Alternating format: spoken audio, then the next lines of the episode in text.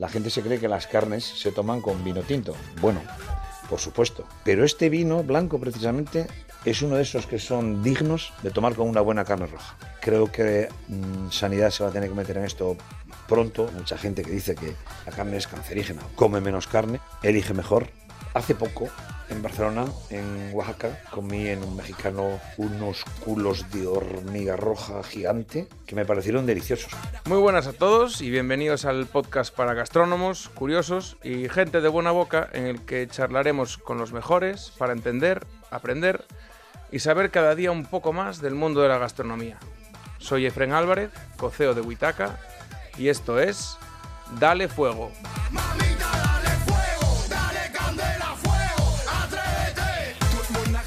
Hoy tenemos con nosotros a un enamorado de la buena carne, de las vacas, de la ganadería gallega y de Galicia, y una de las personas que más sabe de este sector en toda España. Pasó del ocio nocturno de Madrid a trabajar de comercial y de ahí a montar su propia distribuidora de vacuno, que ahora emplea a más de 125 personas y tiene la cámara de maduración con más lomos del mundo. Su empresa, Discarlux, elige y distribuye la carne de muchos de los mejores asadores del mundo, entre los que se encuentran Amaren en Bilbao, Videa 2 en Pamplona, AG en Estocolmo y el top 4 mundial de restaurantes, Echevarri. Hoy viene a darle fuego con nosotros José Portas. Bienvenido, José. Buenas tardes. Oye, sé que no paras, que ayer estabas de viaje, que la semana pasada también, así que oye, muchas gracias por hacer el esfuerzo de, de venir, de estar con nosotros, de acercarte y, y, de echar un ratiño. Gracias a vosotros. Bueno, he hecho una presentación yo creo que demasiado rápida, así que si te parece nos cuentas un poco más quién es José Portas y cómo termina con 7.500 lomos de vaca y buey madurando en una cámara. Bueno, eh, José Portas es un, un trabajador, un emprendedor, un visionario en su momento del sector, no visionario, más que visionario, um, eh, visionarios no, porque los visionarios ya, ya están todos de, descubiertos, pero sí un, un, un romántico que, que, ha querido darle otra proyección al, al, al comercio y al negocio. ¿eh?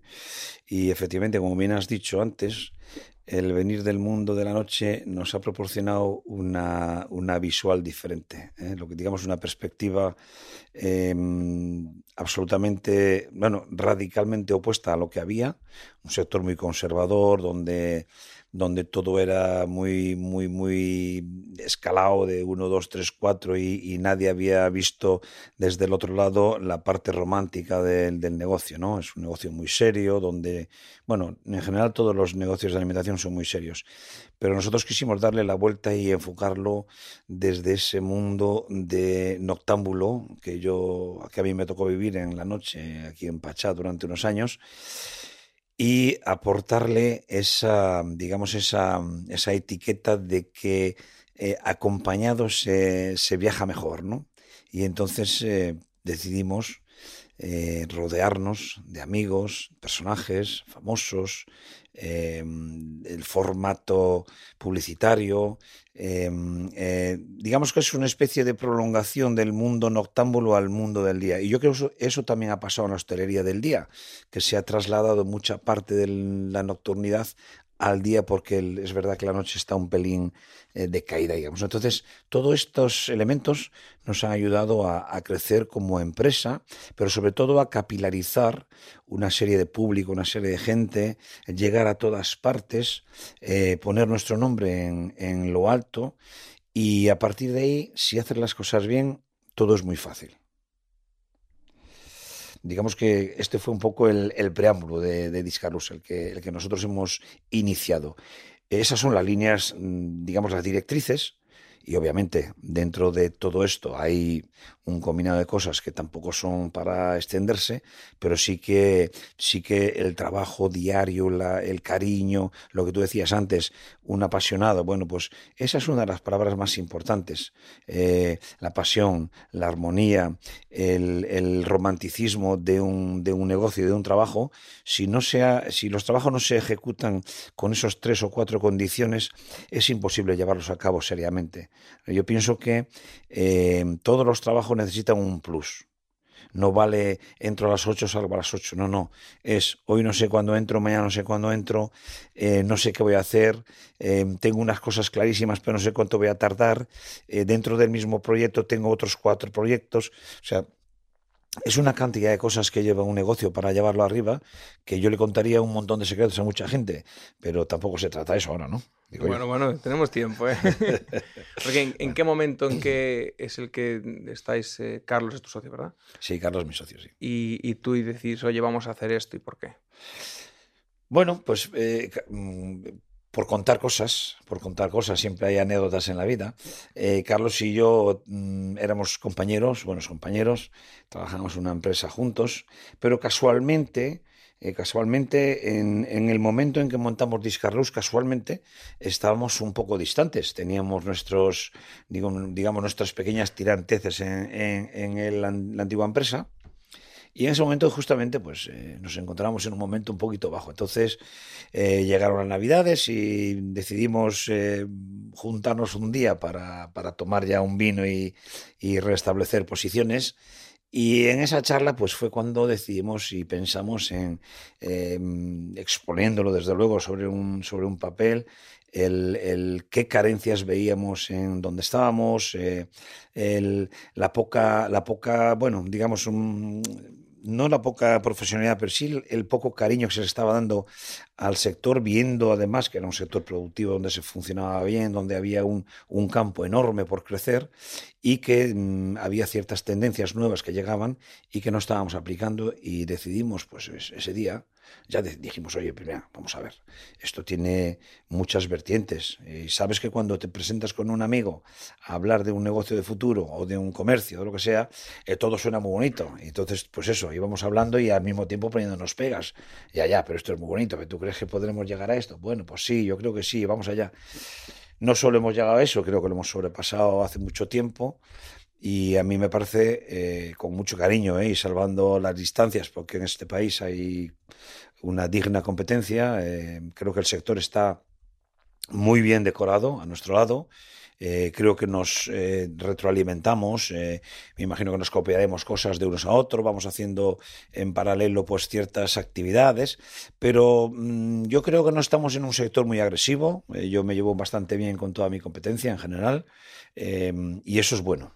Eso es bueno porque te dejan crecer, no se meten contigo, no es una competencia destructiva ni un sector donde te vayas autodestruyendo y marcando, marcando mm, márgenes demasiado bajos como para poder destrozarlo. Entonces, eh, para nosotros eso es ello positivo. Y, bueno, como yo te digo, ese día, pues para nosotros fue el día cero, pero fue el día que nos iluminó algo y nos dijo, chavales, el mundo lo tenéis por delante. Y hoy creo que, efectivamente, como decías antes, somos una empresa pequeña de carnes. Lo que pasa es que nuestra exclusividad en el mundo del vacuno, tanto en la vaca como en el buey, sobre todo en Galicia, nos hace la primera empresa del mundo con unas cámaras de maduración, con unas piezas colgadas, que no la hay en todo el mundo ahora mismo.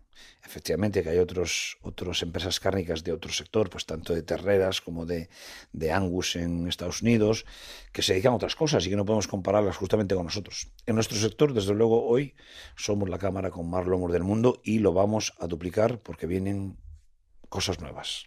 Bueno, en primicia.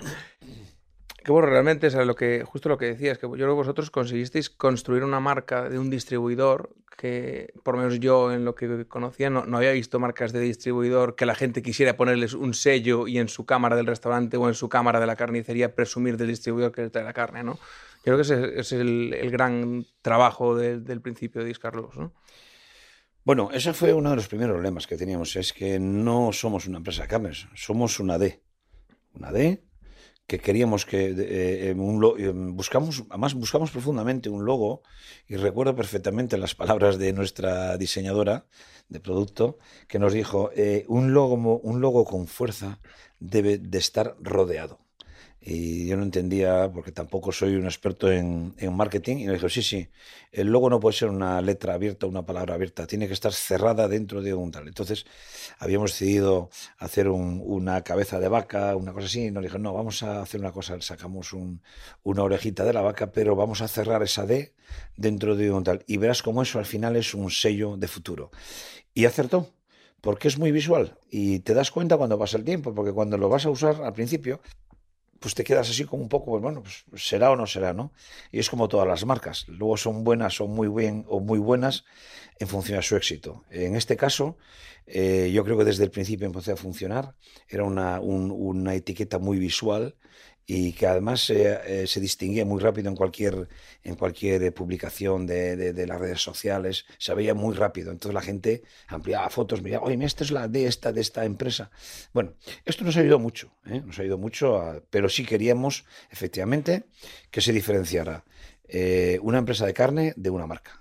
Somos Discarlux y orgullosos de que por el mundo desde Italia, desde Francia, desde mm, Suecia, Inglaterra, eh, Discarlux suena como suena, Discarlux, no es otra cosa, es Discarlux, no es una empresa de carnes. ¿Y de dónde te viene a ti lo de la carne?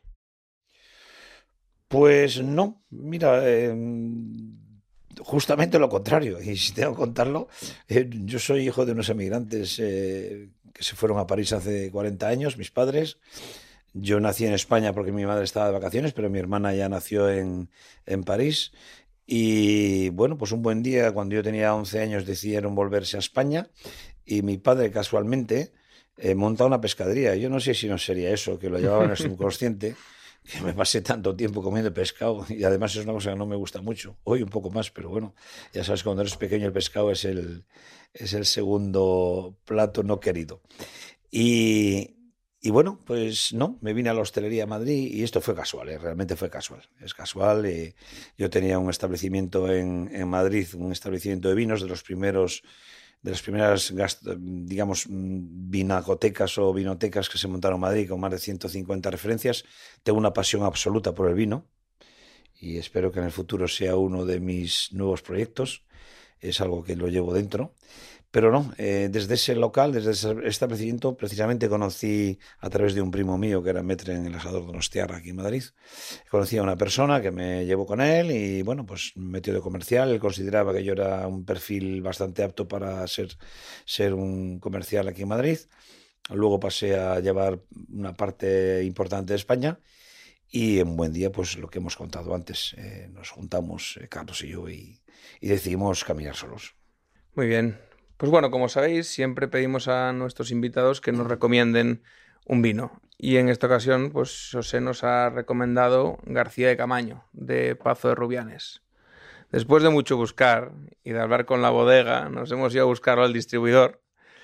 Y bueno, nos ha costado 26,27, para que todos lo sepáis. Y bueno, José, ¿por qué nos ha recomendado este albariño?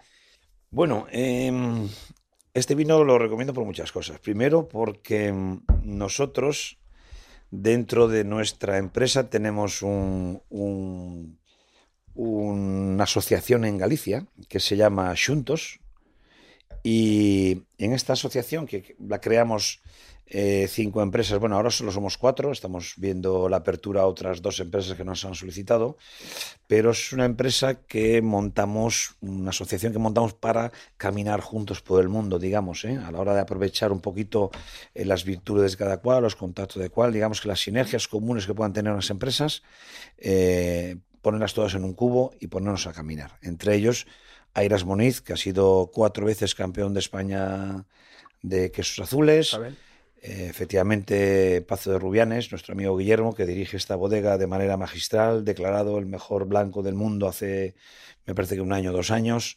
Sobre todo este García Camaño es una cosa muy especial, aparte de su maravilloso pazo que tiene, que recomiendo a cualquiera que vaya a Galicia que pueda pasarse por allí.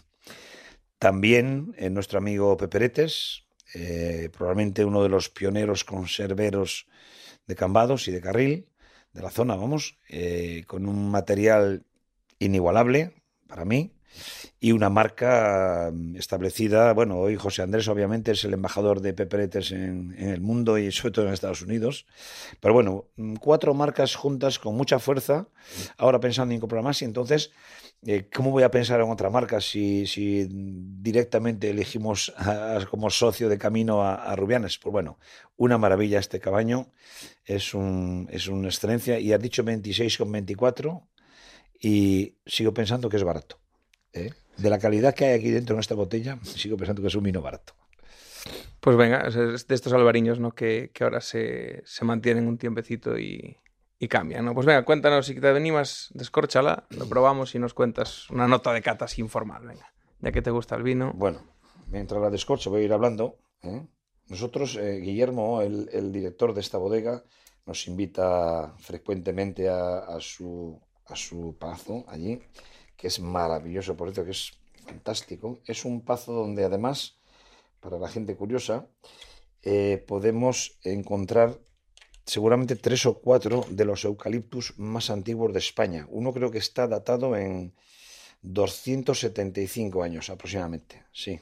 Creo que es de 1780 o algo así. Me parece que está datado uno de esos tres eucaliptus que tienen ahí dentro además de ser uno de los cuatro o cinco parques más importantes de Europa que están dentro de una asociación de parques protegidos que se llaman, bueno, no sé cómo exactamente, pero es un parque de camelias. ¿eh?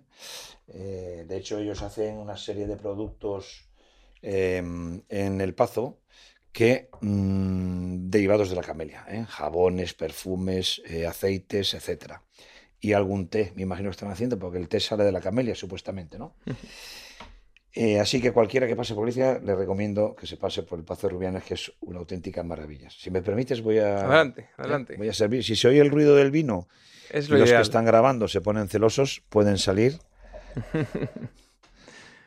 Tenemos dos copas más para quien las quiera. Fijaros qué sonido, ¿eh? Bueno. Así que, mm, bueno. Eh, voy a puntear una cosa. La gente se cree que las carnes se toman con vino tinto. Bueno, por supuesto. Pero este vino blanco, precisamente, es uno de esos que son dignos de tomar con una buena carne roja. Maravilloso. Chin, chin. Voy a brindar contigo. Lo merece esto.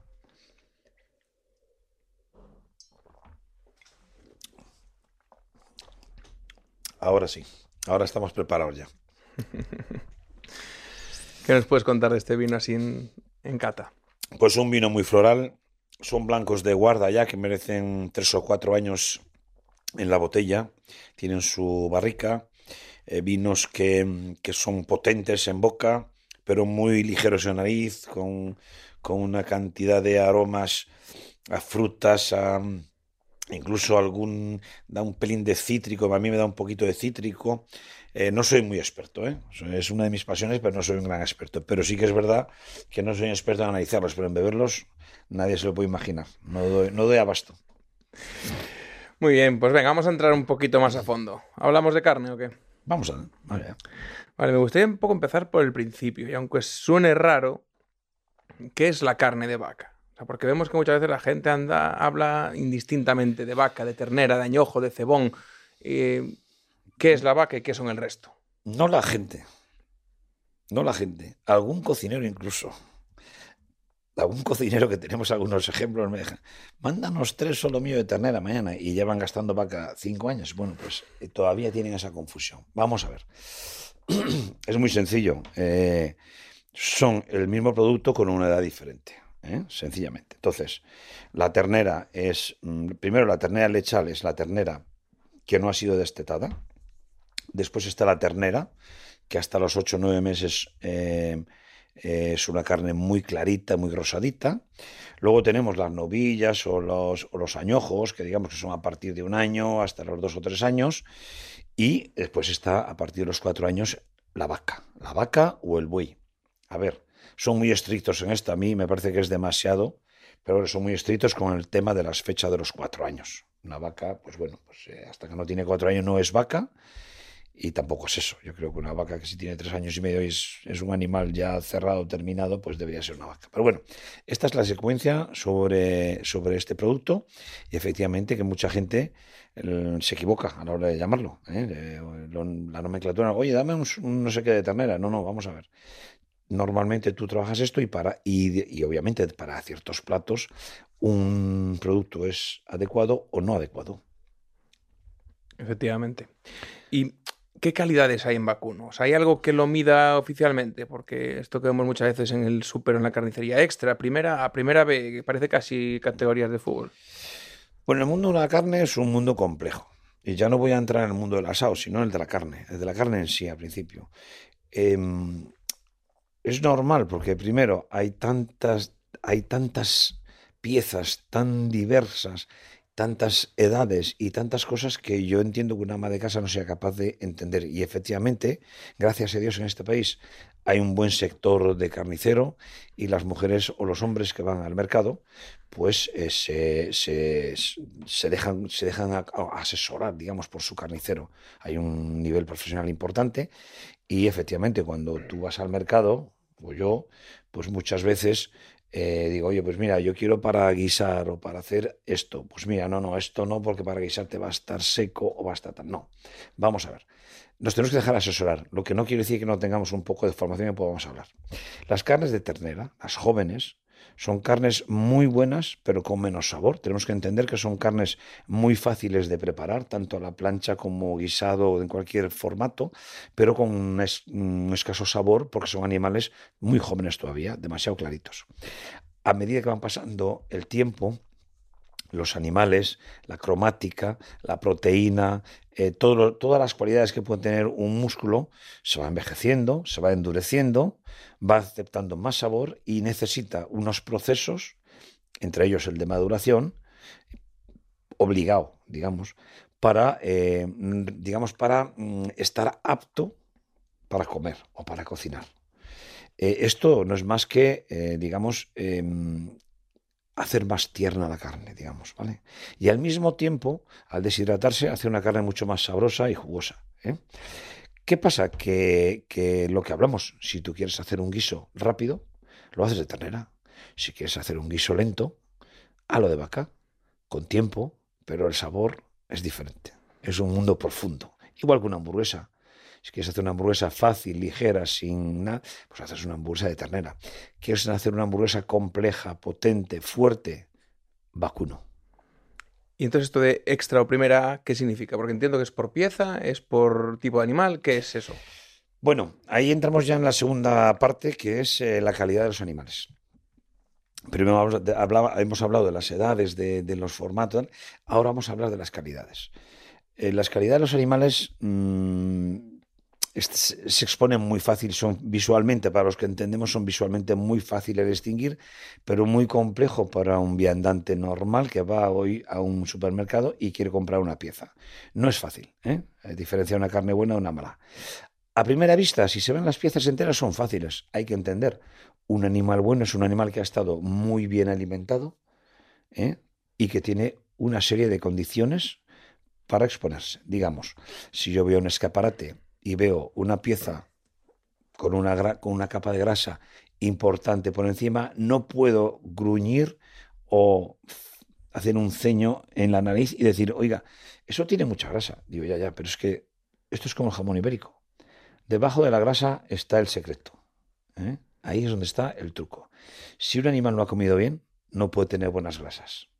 Un animal tiene que comer pasto, tiene que comer cereal, las dos cosas, y entre las dos cosas se hace el, digamos, el compacto que necesita para desarrollar muy bien ese tipo de carne, esa tipología de grasa, las grasas mantecosas. Eso nos da un carácter eh, definido de cómo es la carne en un escaparate. Luego otra cosa es jo, es que me sale muy cara, pues que si tiene mucha grasa la tengo que quitar un 15, un 20% y tal. Bueno, eso está dentro de un jamón también. Cuando tú vas a cortar un jamón y tiene de los 8 kilos, tienes 2 de grasa, dices, jo, pero cuando cortas esa tajadita y dices, vaya jamón, es otro nivel, digamos, ¿no? Pues es un poco lo que pasa también con el vacuno. Y has dicho, vale, bien alimentados. ¿Y cuáles son los que están mal alimentados? O sea, ¿qué comen los que están mal alimentados?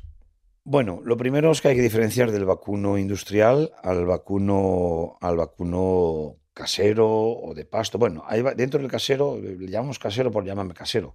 Son hoy ya no existen ni los animales de trabajo, ni los animales que en una casa tenían una serie de, labores. Eso ya no existe prácticamente, ha desaparecido.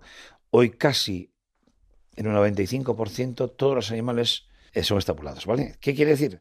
Que en gran parte son estabulados durante mucho tiempo y en otra parte estabulados parcialmente. Eso de ganado extensivo, pues sucede en las grandes praderas de Argentina, en las grandes praderas de Venezuela, en Sudamérica, en Australia. En Europa mm, ya es más complicado, ¿vale? Ya no es extensivo, es semi-extensivo.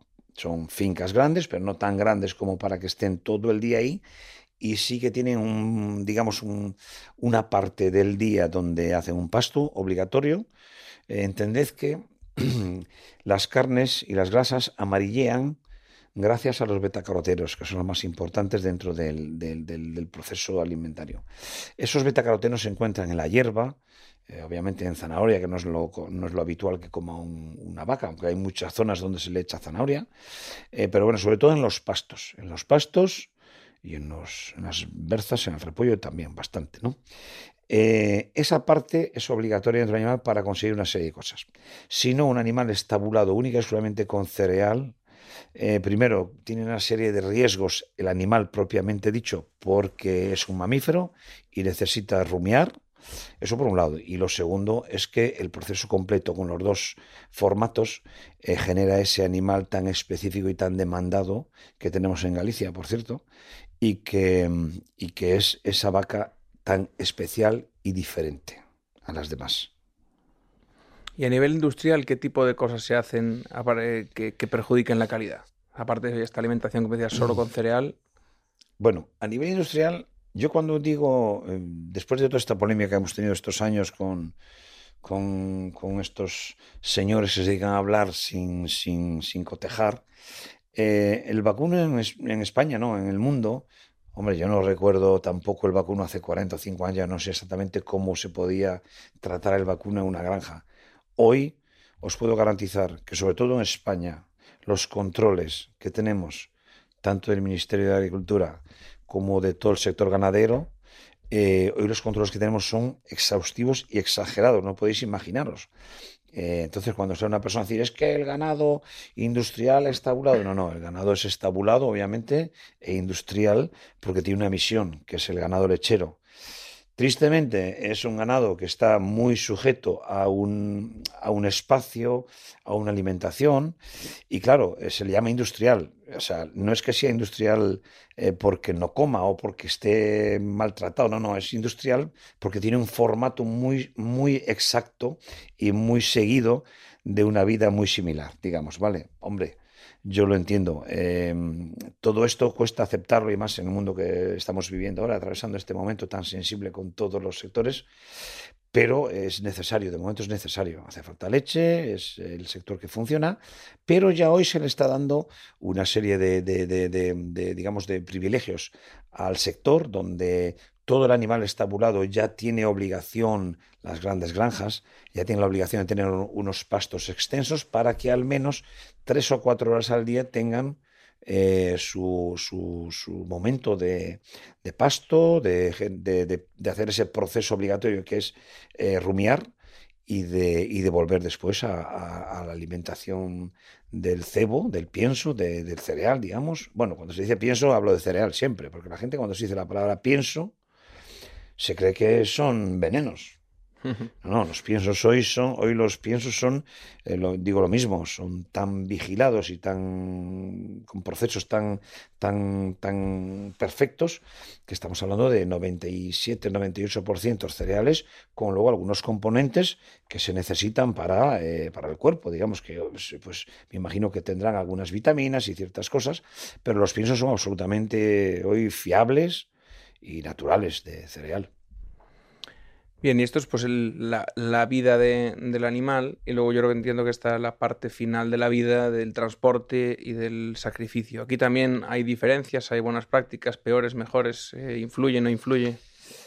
Bueno, mira, em, como no hemos terminado del todo la pregunta de antes y, me ha faltado deciros cómo vive un animal en una casa, yo hablo en Galicia sobre todo porque nosotros, eh, yo viajo personalmente todas las semanas a Galicia y al norte de Portugal a comprar animales a, ciertas casas, tengo una serie de contactos allí que me proporcionan unas direcciones y yo voy tres días a la semana, negocio, trato, veo, Em, entendemos esa sensibilidad que hay que tener a la hora de comprar un animal, eh, a la hora de, valorarlo, porque sabemos lo que, ha, lo que ha pasado detrás de ese animal en esa casa.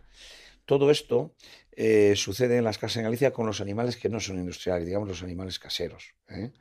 Esos animales tienen efectivamente una vida mucho más plácida, más, más relajada, y eso se nota obviamente en, su engorde. O sea, es decir, esto es como, digamos que la, eh, todo animal, como cualquier ser humano, que vive plácidamente, que no tiene una vida estresada, que vive relajado, que no, que no quema calorías, pues obviamente tiende a estar más gordo, más fuerte, más, más, más rollizo, ¿no? Digamos. Pues esto es un poco lo que sucede con los animales eh, caseros. Son animales con una paz terrible, viven como un animal de compañía, es una mascota más. Y bueno, pues eh, después vamos a ello, vamos a lo que sucede después. El transporte.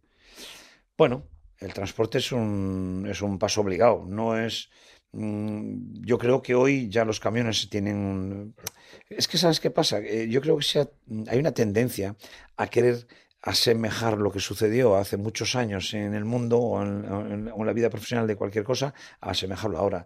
De verdad que hoy está todo tan controlado que es, es hoy un transporte tiene una obligación, tiene unos animales obligatorios por camión, tiene una forma de cargar y descargar obligatoria, tiene que tener unos riegos además al descargarse eh, obligatorios ciertamente para limpiar los, asear los camiones, para asear los animales, para relajarlos. Eh, todo este tema de los transportes ya está superado. ¿eh? Ahora bien, profundizando un poquito en el tema del transporte, sí que es verdad que el animal em, digamos que los animales caseros se diferencian mucho de los industriales, entre comillas, eh, en esa forma de afrontar el transporte, eh, el llegar a un sitio, a un lugar nuevo, como puede ser mañana una granja, un preestablo para los mataderos, todo esto, eh, cada uno afronta este tramo, este tramo lo afronta de forma diferente. El industrial está muy acostumbrado a, al trato diario y el contacto diario y el animal casero solo está acostumbrado a su propietario.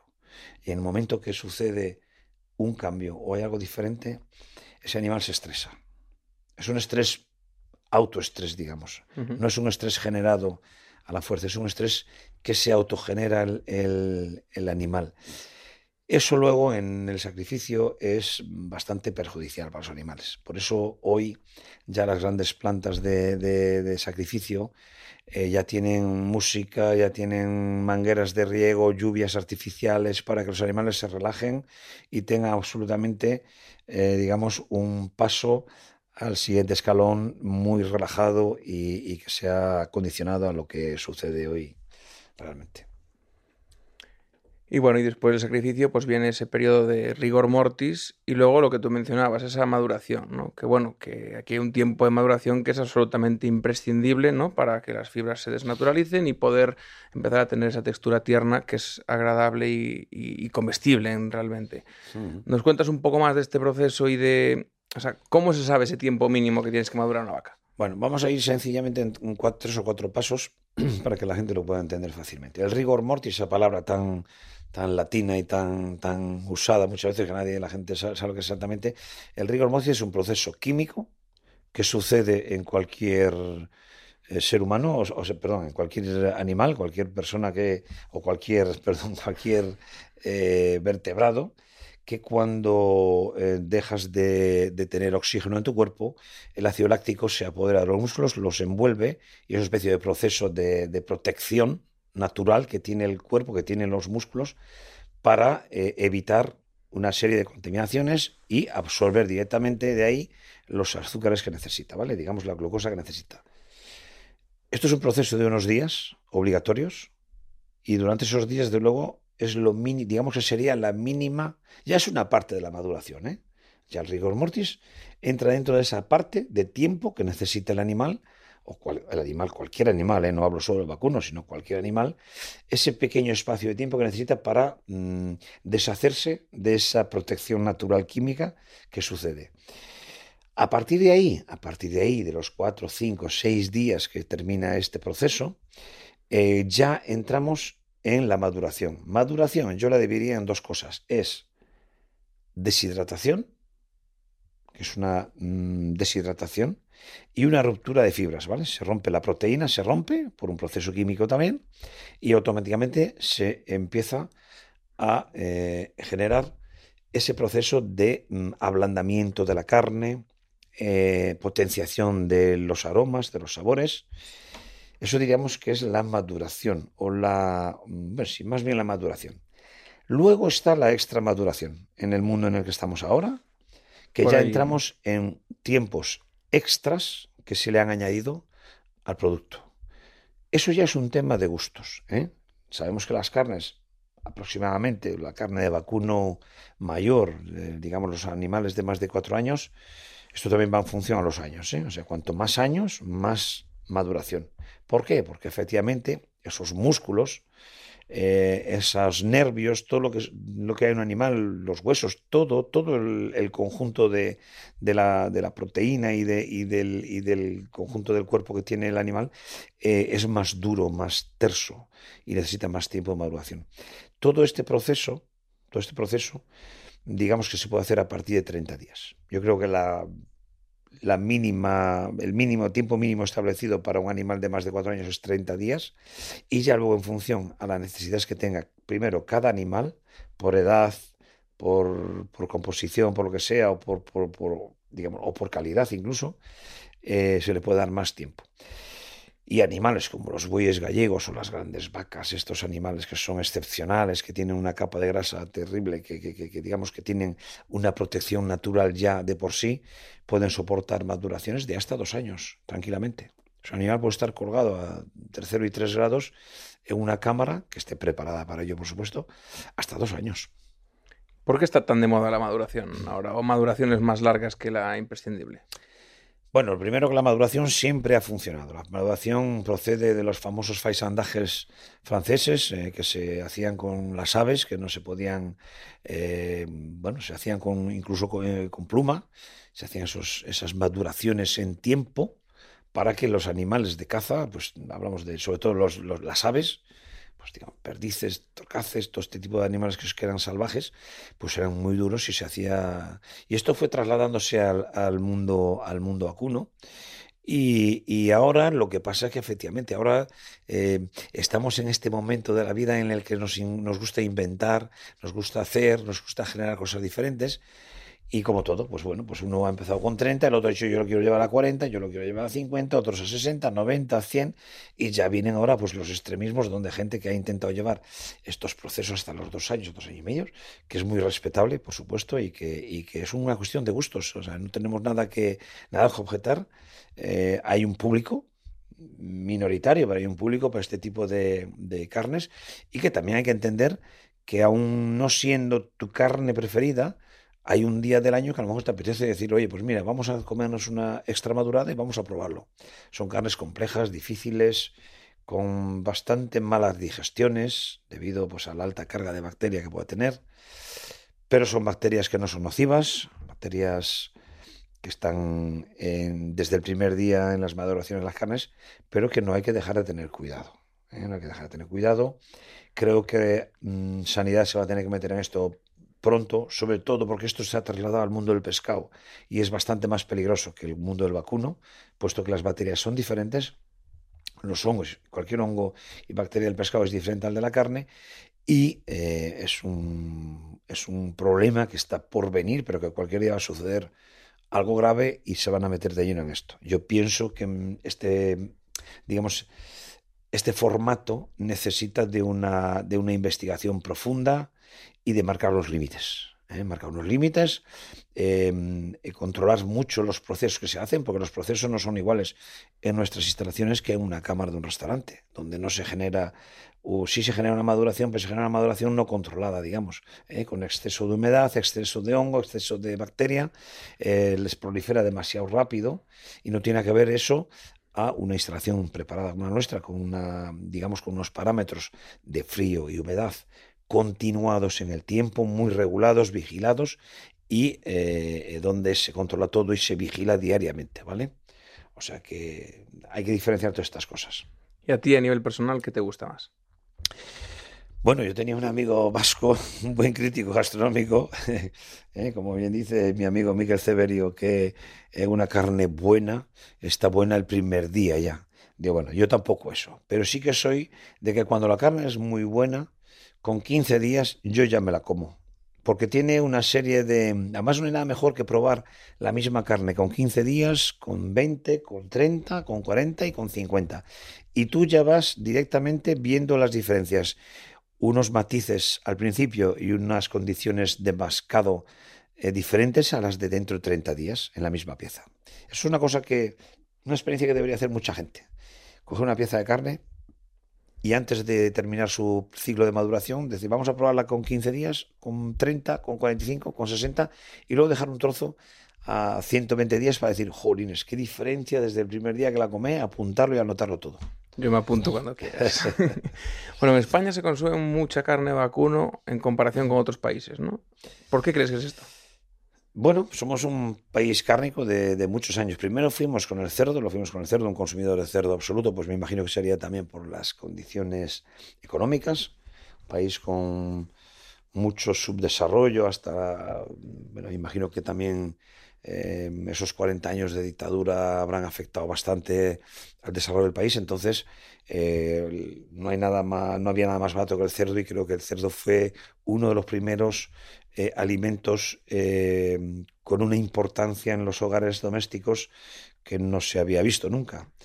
¿Qué pasa? Que bueno, que ha mejorado, ha mejorado la economía y mejorando la economía creo que hemos dado un salto del cerdo al, al vacuno también, a la ternera y al vacuno y que luego somos un país productor también, bastante productor, donde ha habido una cabaña muy extensa en el norte de España, sobre todo, lo que es la franja norte de este país, ha habido una ganadería muy extensa, también en el centro, zona de Ávila, Salamanca, todo esto también ha sido, un, digamos, unas regiones bastante productoras. Y esto también ha hecho que, las familias en sí, pues eh, directamente, ya hayan tenido directamente sus propios terneros, sus propios animales en casas para consumir ahora, ahora es una tendencia, una moda y no hay que olvidar de que España es para mí, y creo que he viajado por unos cuantos países en el mundo, junto a Japón, el país donde mejor se come del mundo. Y creo que el vacuno español, el vacuno gallego, es la mejor carne del mundo, por encima del guayu, por encima del angus, por encima de cualquier raza. Por lo tanto, creo que hoy tenemos derecho tenemos el derecho adquirido, además, de desarrollar nuestro propio producto y por fin un producto, digamos, eh, es profeta en su tierra.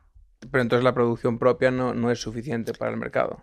No, no, eso sí, eso es, eso, eso es cierto. O sea, nosotros somos un país que consumimos en nuestra propia producción, de hecho incluso exportamos algo de nuestra propia producción al tener esas, esos parámetros de calidad tan altos, eh, la alta gastronomía del mundo nos requiere pero eso se sustituye por carne europea, que también tiene una calidad bastante elevada, pero nosotros seguramente España es importador de un 60% del vacuno que se consume en este país, seguramente un 60% sea de entrada europea, sí, sí. Y con todo esto, que tenemos de las mejores carnes o la mejor carne del mundo, ¿se sabe de carne en España? Bueno, cada día se sabe más. Cada día sabe más, cada día la gente es más curiosa. También es verdad que, todo el tema eh, de, mm, digamos que la tecnología ayuda mucho a saber muchas cosas. ¿no? Primero nos ha internacionalizado, nos ha capitalizado con todo el sector no solo con la cámara, sino con todos los sectores, y que ya cada uno que quiere hacer una consulta lo tiene muy fácil. En tu casa, los chavales eh, quieren consultar cualquier cosa, pues lo consultan directamente en, Google, ¿eh? en Internet, se meten, oye, pues qué es mejor, qué es peor, eh, cuál es la más cara, la más barata. Bueno, todo esto son consultas que están ahí en el mercado y, y eso ayuda a culturizarse, ¿no? Saber, hombre, saber, obviamente nadie puede saber tanto como el propio profesional del sector. A mí me encantaría saber mucho de pescados, pero Yo sé, mm, tengo una opinión externa y puedo aprender a través de, digamos, de, algunos cursos o algunas cosas que hay por ahí, pero nunca vas a saber tanto como el propio profesional, ¿no?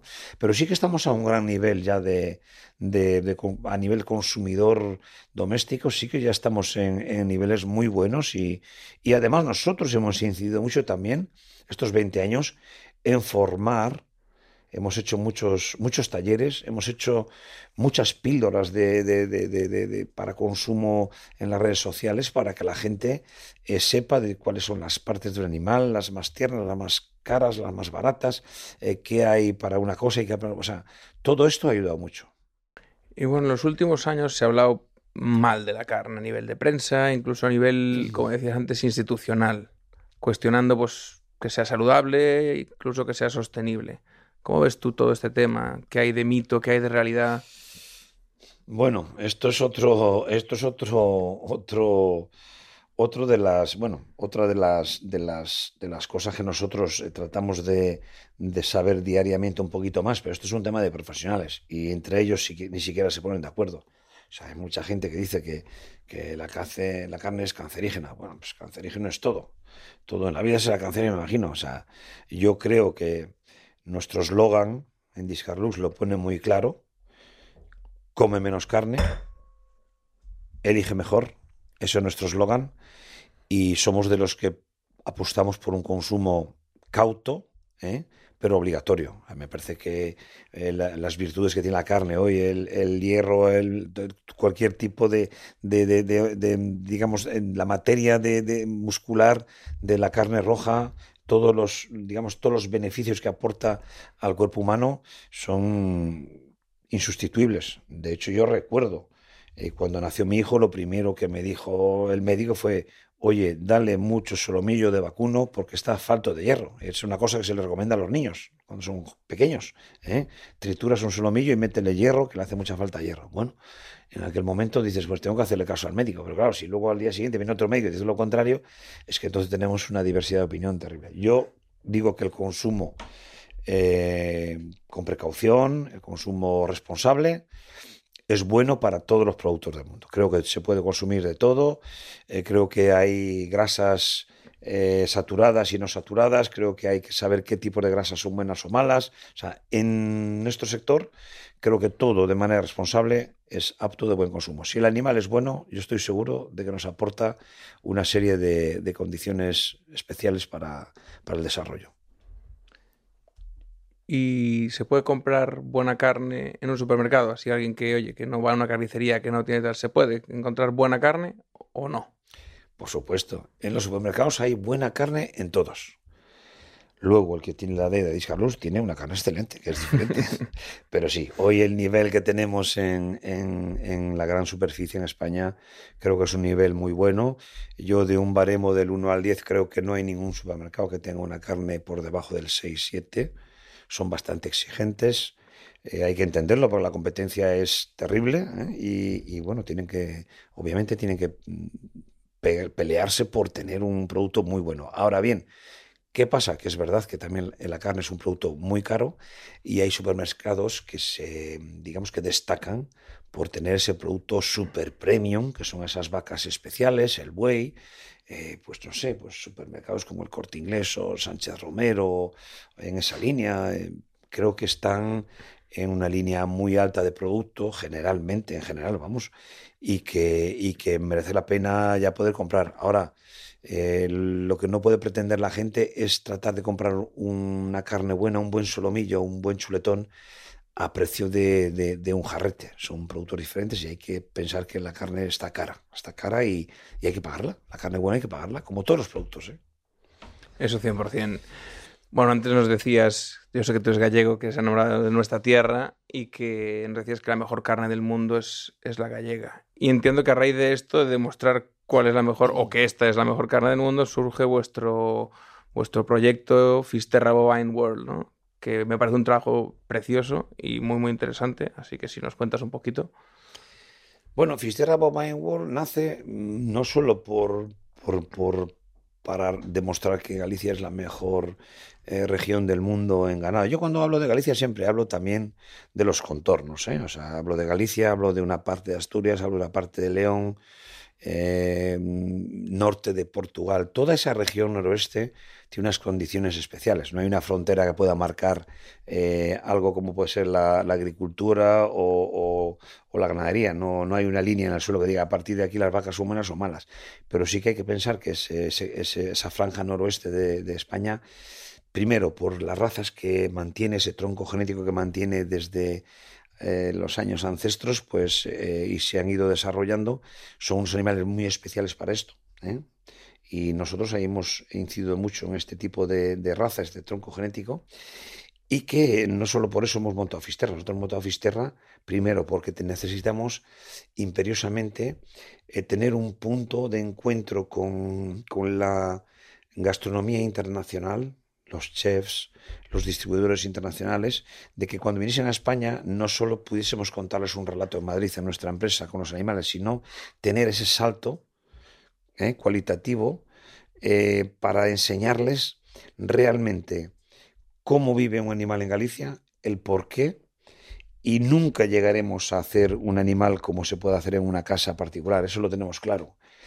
Pero bueno, hemos intentado acercarnos lo máximo posible, tratar de, conseguir eh, cereales autóctonos, tratar de darles el mismo cariño y el mismo trato que puedan tener en una casa, un pequeño espacio que tienen para ellos, tratar de conseguir ese tipo de animal con las características específicas para engordarlo, porque eso no es fácil. Nosotros, Fisterra, no criamos animales. Compramos animales ya con unos años, con tres o cuatro años. Y allí lo que hacemos es darles dos o tres años de mm, felicidad. ¿eh? Nosotros, como bien decimos, tenemos el hotel de la felicidad para ellos. Hacen lo que quieren, comen lo que quieren, tienen pista abierta, pueden pastar, comer cereal durante tres años y después, pues bueno, pues eh, ahí es donde se muestra la calidad que tienen y ese punto de referencia que hemos creado. De hecho, bueno, de hecho hemos hecho un documental que pensamos estrenar en breve que es el documental de Fisterra, donde aparecen, pues no sé, te puedo enumerar, pero 12 o 14 o 15 de los más importantes de Europa, tanto chefs como restauradores o incluso carniceros, ¿eh? porque los carniceros en Europa, más que en España, tienen un prestigio importantísimo. ¿eh? Hay selecciones nacionales de, de, competición y en España ahora ya también, pero hemos estado tiempo sin ella. y, y bueno, llevar toda esta congregación de, personajes del sector a Fisterra, enseñarles aquello y al mismo tiempo enseñarles Galicia, promocionar nuestra tierra, decirles lo que hay allí, que lo vivan, que lo vean, la belleza, eh, todo eso para nosotros ha sido un componente muy importante para seguir. Tenemos tres Fisterras, tres fincas, tenemos tres proyectos, tenemos el Fisterra Bovine World, tenemos Fisterra 2.0 en Vimianzo y tenemos el Fisterra 3 que nace en febrero en la aldea de Ferreiros, con un proyecto conjunto eh, con la Junta de Galicia que se llama Las Aldeas Modelo. Y ahí tenemos dos parcelas, una que hemos comprado y otra que nos han preparado eh, la Junta con bueno, el Concello de Ames para meter animales y hacer una especie de mm, un lugar sociocultural eh, de demostraciones donde va a haber varias varias razas autóctonas, no solo de vacunos, sino de otras cosas, para acompañar. Y tiene un espacio donde, donde, donde los colegios de la zona eh, puedan venir a visitar y podamos darle una serie de, pautas y de charlas eh, formativas y invitar a la juventud, a los chavales, a que se incorporen a lo rural, que lo rural es necesario y que no podemos vivir todos en el cemento además de que se ganan, hay, de verdad, hay una calidad de vida en, el campo. Yo paso media vida en Galicia y otra media en Madrid y reconozco que cada día me cuesta más volver a la ciudad. No porque Madrid no sea maravilloso, que lo es, y soy casi madrileño, pero no, no. en lo rural hay un momento en la vida que lo necesitas y, y esto es lo que queremos transmitirle a, a la gente joven, a los chavales, de que hay nuevas posibilidades, de que el mercado es tan grande en el mundo que ya hoy no hace falta posicionarse, localizarse en las ciudades, sino que desde la aldea, desde lo rural, si generas un buen plan, si generas un buen negocio y eres hábil y te acoges a una serie de, mecanismos que hay hoy a nivel nacional, eh, puedes triunfar perfectamente, como lo están haciendo muchísima gente, pues háblese de grandes empresas en Galicia que ya no se mueven lo rural, pues nuestro amigo David Sueiro en Galicia con lo de Galo Celta, un proyecto único también, maravilloso, que, que, triunfa desde la aldea, desde lo más profundo. Y como él hay cientos en Galicia, tanto en, el sector ganadero como en el sector avícola, como en el sector em, hortaliza. O sea, hay un montón de actividades y de negocios que se pueden montar desde allí y eso hay que transmitirlo. Y esa es la intención que tenemos nosotros con Fisterra by World. Pues verdad que es un proyecto espectacular y una realidad, ya no es un proyecto, es una realidad. Y oye, enhorabuena por, por ello. Y aún después de todo esto te queda tiempo para montar y para reunir a la cofradía del chuletón. Y como vemos en tus redes, pues oye, eh, compartir mesa con amantes de la carne de lo más notorio. ¿Cómo surge esto ya? Bueno, pues esto es precisamente uno de los, uno de los tentáculos de la noche. Eh, yo tengo, después de mis años en la noche, tanto en Pachá como en el Casino de Madrid, aquí en la que Alcalá, se montó un, local de lujo hace muchos años, se llamaba el Upper Club, donde tuve el placer de compartir vida nocturna con mi amigo Pipi Estrada, éramos compañeros, fuimos compañeros mucho tiempo, tanto en Pachá como en este lugar, inauguramos el cielo también, y ahí hicimos una red de amigos, pues de todo tipo, de toda índole, pues famosos personajes, tal. Y cuando nos incorporamos al mundo de la noche, eh, pues efectivamente hubo un momento que decidimos montar eh, como una especie de una buena mesa de los cofrades, vamos a hacer una buena mesa de cofrades para... Y hasta que empezamos a formarme la peña del chuletón, luego no nos gustaba, montamos el comando chuletón, tampoco nos gustaba, hasta que hicimos la cofradía del chuletón. Entonces se fueron incorporando gente, gente, gente, somos 18, éramos 19, nos falta José María Íñigo, que falleció, que en paz descanse, que fue uno de los grandes, los grandes promotores de, de nuestra marca y de, y de nuestro sector, además era un comilón importante. Y bueno, pues eh, gente de la talla de Fernando Romay, Sergio Pazos, Ramón Zin, Concha Crespo, bueno, pues tenemos un montón de gente. Manu Vaqueiro, otro actor también bastante importante, Miguel Ortiz, Aaron Guerrero, Chechu de Medio Familia. Bueno, somos, ya te digo, somos 18 eh, a cada cual. Y luego lo que sí tenemos, aparte de estos 18, que somos la auténtica cofradía del chuletón, lo que tenemos es como un grupo de 15 o 20 amigos cercanos, pues Luis Figo, Roberto Carlos, eh, eh, Manu Tenorio, que nos acompañan a casi todos. Cuando falta algún cofrade siempre nos dicen, oye, por favor, cuando falte alguno nos incorporas. Entonces vamos haciendo comidas y festejos y a nosotros nos ha ayudado bastante, por cierto, a nivel, a nivel mm, visual, nos ha, nos ha ayudado bastante y mucho que agradecerles. Siempre presentes y grandes amigos además. Pues muy bonito. Bueno, ha llegado el momento del podcast en el que pues, escuchamos las inquietudes gastronómicas de, nuestros oyentes, intentamos darles eh, respuesta. Así que bueno, hoy nos ha escrito Carmen, nos ha mandado un audio desde Tui, así que a ver qué nos pregunta Carmen. Hola, buenos días, Efren. Soy Carmen de Tuy, en la provincia de Pontevedra. A ver si tengo suerte y podéis contestar a mi pregunta. Siempre organizo comida con los colegas aquí en casa y nos gusta montarnos unos buenos festines, pero siempre se nos va de las manos porque acabamos siendo más de la cuenta y como no, soy yo la que voy a la compra. Quería saber si podía recomendarme pues qué cortes desconocidos o y económicos le puedo pedir al carnicero para poder ahorrarme unos euriños. O sea, eso, eso nos pregunta Carmen. ¿Qué le podemos decir a Carmen, José? Bueno, a un gallego o una gallega es muy difícil contestarle porque nosotros ya tenemos el corte más económico que suele haber en el mercado, que es el churrasco, el churrasco que es la costilla cortada al través.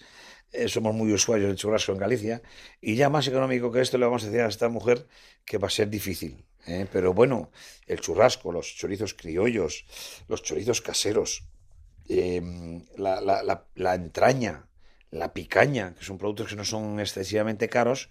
Y lo que hay que tratar de calcular siempre es que cada persona come en un evento de este tipo, come sobre 400, 450, 500 gramos como máximo. Ella que calcule el monto total y eso sí, cuando se compra carne y demás, lo que hay que hacer es envolverla bien, cogerla al momento y dejarla para el siguiente evento, sin más. Pero efectivamente, si nos queremos meter en chuletón y en solomillo, el evento sale más caro. ¿Le afecta la congelación a la carne? Sí, por supuesto, la congelación afecta siempre a todos los productos. ¿eh? No hay ningún producto que se salve de, esa demora de calidad, de esa, digamos, de la deshidratación que genera la congelación. La congelación lo que hace es que la parte hídrica del producto se congela y cuando se descongela, efectivamente se, evacúa y, todo, todo producto, ¿eh? todo producto se queda siempre un poco más seco. Ahora bien, eh, un producto bien congelado en el momento de prepararlo, ya que no esté ya estropeado, el congelado no mejora nada, empeora todo. Por lo tanto, si hay que congelar algo, hay que congelarlo en fresco, mejor. Cuanto más fresco, mejor. Y consumirlo lo antes posible. Es decir, no vale congelar hoy y querer consumir dentro de un año. Tenemos esa manía de meter al congelador. Hoy no como esto, pum, al congelador. No.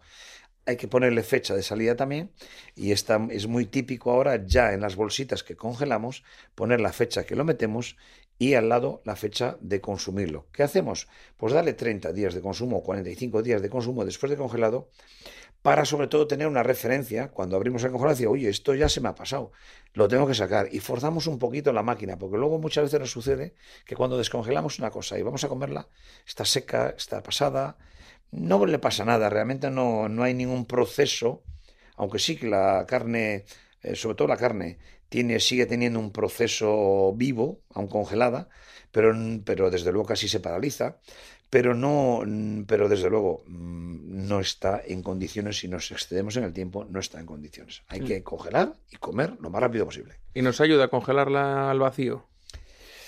Bueno, al vacío mm, lo único que evita es que la escarcha esté siempre presente en el producto. Entonces el vacío lo que se hace es una especie de, digamos, de cortina eh, protección ¿eh? y está bien. Hacerlo al vacío, yo prefiero hacerlo al vacío también. Yo, o al vacío o al menos ponerle dos o tres capitas de albal y de, y de papel film para que cuanto menos escarcha pase mejor, que sea frío natural el que entre dentro y no la humedad, ¿vale? Se forman menos, cristales y entonces hay menos, menos pérdida de humedad.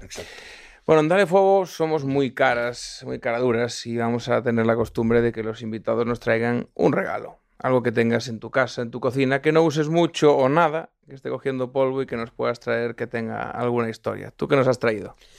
Pues mira, lo voy a enseñar porque me he traído algo que es normal, que parece que no es normal, pero como tiene una historia, lo he traído por eso ya que hemos tenido a García Camaño y lo hemos abierto con otro sacacorchos, me he traído un sacacorchos antiguo, comprado en un mercado de Barcelona, que me llevé a mi casa todo contento, y es que me ha pasado una cosa muy curiosa con él, y no lo he vuelto a usar, porque tenía una botella de vino para abrir con este sacacorchos, y tenía un pelín de, de, pintura, casualmente tenía un pelín de pintura en un lateral de la botella que no me había dado cuenta. Y con un pantalón nuevo recién comprado, este sacacorchos que es de tirar y sujetar la botella, que son de los antiguos, pues cogí, metí la botella entre las piernas y tiré para arriba de él. Y tuve que tirar un pantalón bastante más caro que la botella de vino. Así que dije, bueno, te vas a pasar al muestrario de las cosas expuestas y no quiero volver a usarte. Así que este es el, el descorchador antiguo que compré y que no he vuelto a usar en mi vida.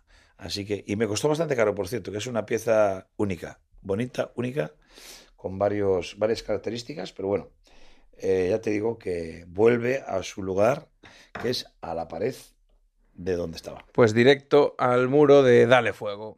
Vale, estamos acabando el episodio, pero antes de, de terminar te voy a lanzar unas preguntitas cortas para responder brevemente y bueno, en la que me interese ya veremos si, bueno, mientras si entramos vas haciendo la primera pregunta, voy a echarme un traguito de García Camaño que me has dejado aquí. No me dejas tomar un trago y estoy seco ya. Está seco, bueno, voy a darle un traguito también, hombre. Que es importante ir mejorando y mojando las cuerdas vocales. Sí, hombre, sí. ¿Cuánto es lo máximo que has pagado en un restaurante en tu vida? Lo máximo que he pagado en un restaurante, a ver, duele decirlo, a mí... Por persona, por persona.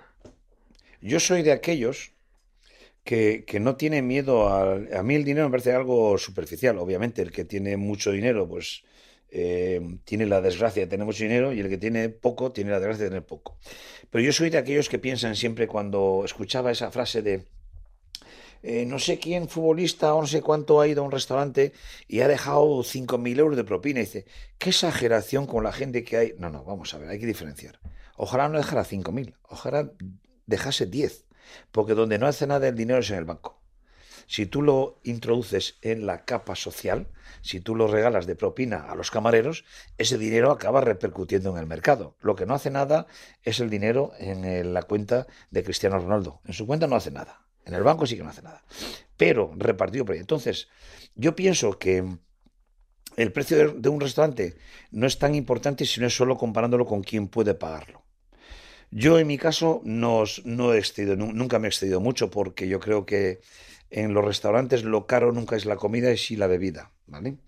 Eh, hoy ir a comer al tercero o cuarto mejor restaurante del mundo, como puede ser tercero David Muñoz, o al cuarto que es Víctor Arguinzoniz en el Echevarri, comer en esas dos casas creo que está el menú en 300 euros y si le añades unas angulas o otros productos un poco tal, son 400. Bueno, sí, es mucho, sí, pero realmente hay gente que se gasta hasta 5 o 10 mil euros eh, por comer y es solo de vino. Yo mi cifra máxima creo que la tengo establecida en estos dos lugares. Me parece que me he gastado pues o 500 o 600, 700 euros una vez en cada uno de ellos. Y no, no soy excesivo en ello porque tampoco soy un, un, Sí soy un amante del vino, pero no me gusta excederme en esos caprichos. ¿El kilo de carne más caro que hayas vendido?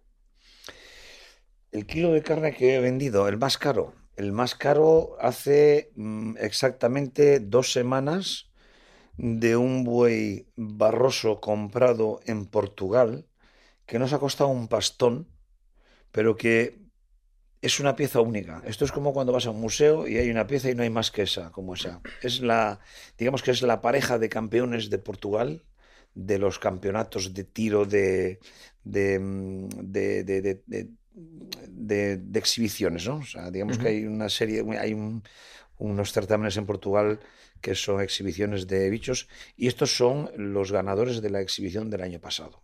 ¿eh? Eh, han costado un dinero. Eh, se han vendido, pues no sé, pues sobre 100 euros el kilo. 100 euros el kilo aproximadamente, sí. Eso para mí es de lo más caro que he vendido. ¿Eso es la media de todo el animal? No, los lomos. Ah, vale, vale, vale. ¿Y cuánto costó el animal, por curiosidad? El animal ha costado, el animal no es un tema de su precio, sino es la relación entre precio y peso. El animal costó creo que 7.000 o 7.500 euros y era un animal muy pequeñito, por lo tanto un animal que costó a 16 o 17 euros kilo canal, que, sí, que ya es bastante dinero para ser eh, una de estas razas. Yo lo cobraría más todavía, pero bueno, eh, eh, ya es caro, ya es caro. Está en torno al precio del guayú aproximadamente. Porque ya que, ya que lo has tocado el tema mm, de precio y peso y, demás, ¿cuánto del peso del animal es después carne que se puede vender en el mercado? En torno a un 70%. En torno a un 70% es aprovechable del animal. Lo demás es despojo, hueso, em, piel, etcétera, ¿vale? Eso del animal en canal. ¿eh?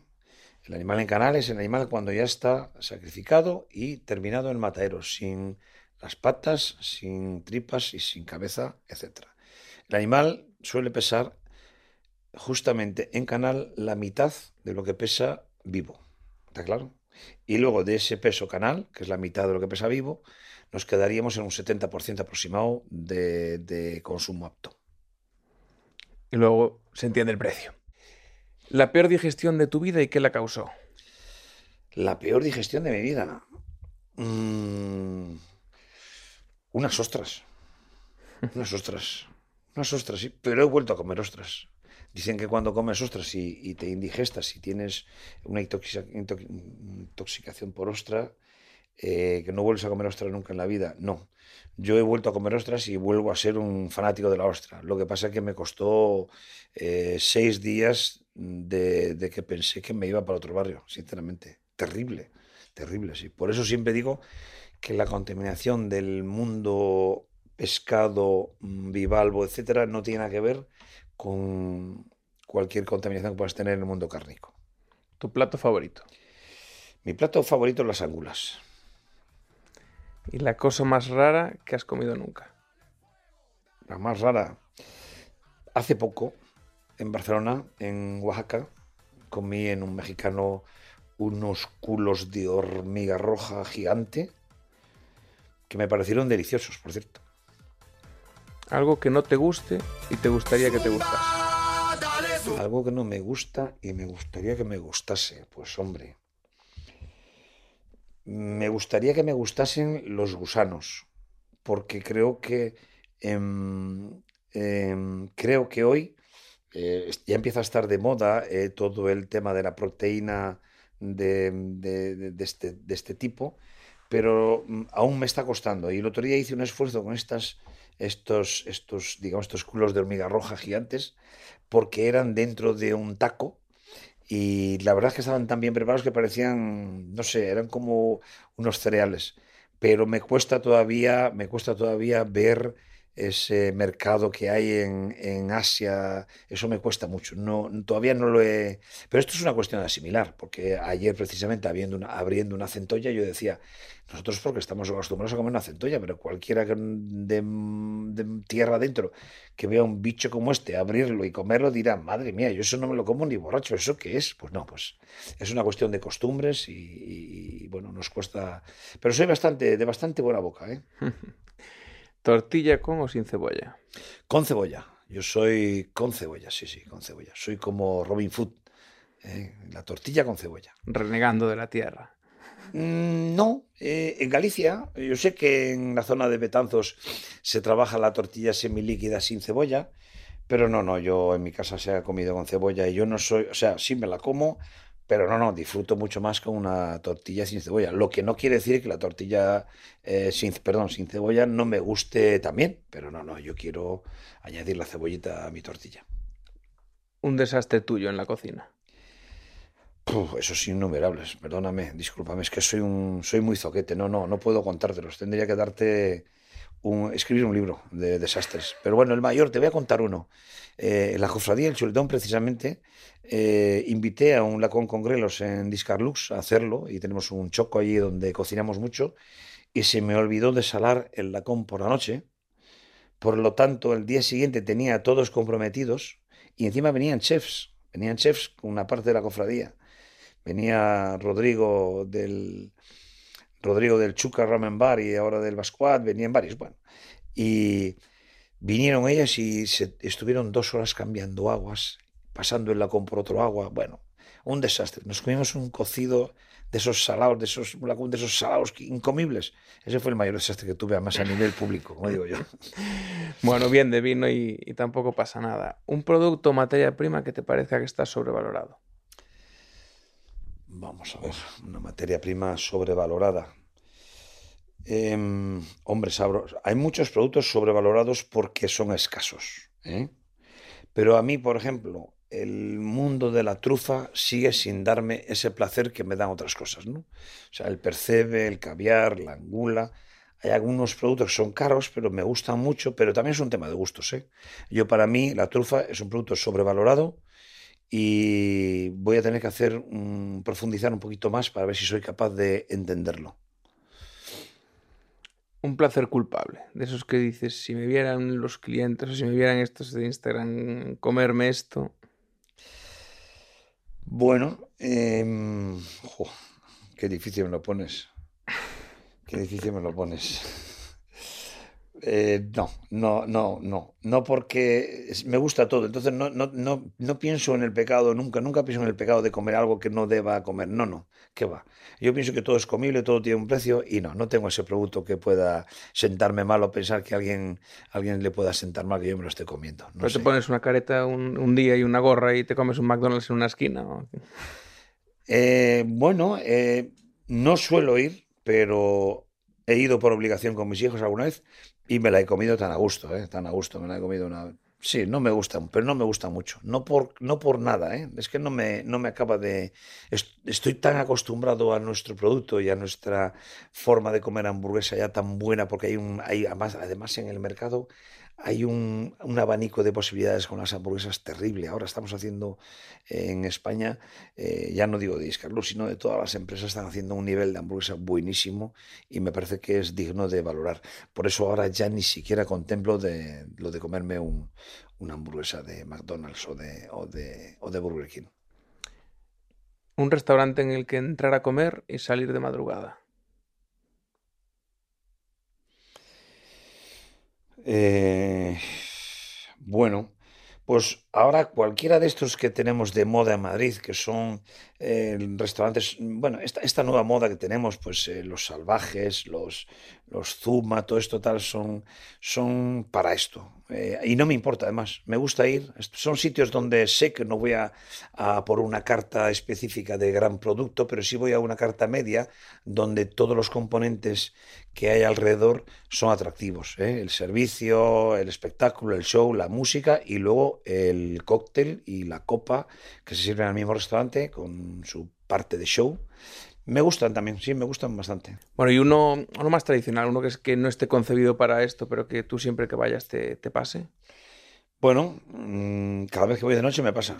Además, porque como es un gran orador, es mi amigo Sacha Ormachea, que, que es un pedazo de contertulio en la mesa terrible y el mayor placer que tengo cuando voy a su casa es que se nos siente y, y, nos pongamos a charlar de la vida y además de esas personas de las que aprendes, de las que siempre aprendes, eh, porque siempre tiene algo coherente que contarte. Por lo tanto, sí, sí, nos hemos ido a las 3 de la mañana de Sacha, sin problema ninguno. ¿Dónde vas a comer hoy? Pues mira, hoy precisamente me han invitado a un arroz en el Babero, el Babero es el restaurante de la hija de Florentino Pérez, que está en el callejón de Pusterdá. Y eh, un amigo, un gran amigo común que tenemos, se llama Juanra, eh, prepara unos arroces terribles. Y ayer, pues, eh, hubo un mensaje de estos comunitarios para 20 personas. Y señores, mañana aquí a las 2, 2 y cuarto, ya vamos justos, ¿eh? pero bueno, yo a las 2 y media estoy allí presente.